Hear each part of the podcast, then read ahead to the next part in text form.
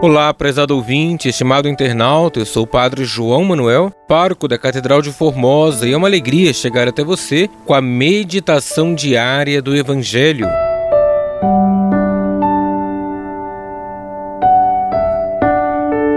Hoje, segunda-feira, da 32ª semana do tempo comum, iremos meditar com o Evangelho de Lucas, capítulo 17, versículos de 1 ao 6.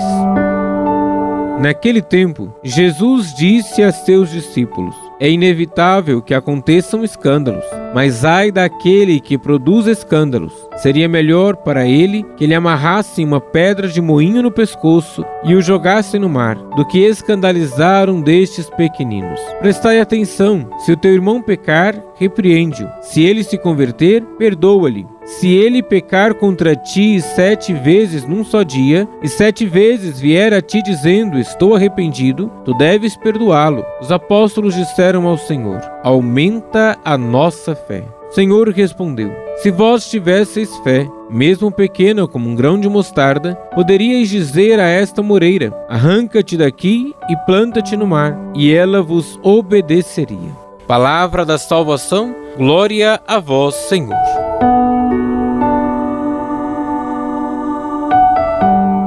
Estimado irmão, estimada irmã, Jesus aborda três temas importantes para a vida do discípulo: o escândalo, o perdão e a fé. A fé deve ser vivida com outras pessoas em comunidade, construindo relações fraternas. O perdão ganha força e se torna uma realidade quando reconhecemos o outro como nosso irmão. O escândalo acontece quando insistimos que se faça a nossa vontade antes que a de Deus. O Senhor nos quer fazendo progressos na vida espiritual e, para isso, é fundamental crescermos na fé e vivermos o perdão aos moldes do Evangelho. Agindo assim, estaremos evitando escândalos e daremos testemunho de vida por onde passarmos. Meditemos em nossa história e identifiquemos onde escandalizamos outras pessoas, situações em que influenciamos negativamente alguém em sua vida ou fé, bem como descubramos a quem precisamos perdoar ou pedir perdão.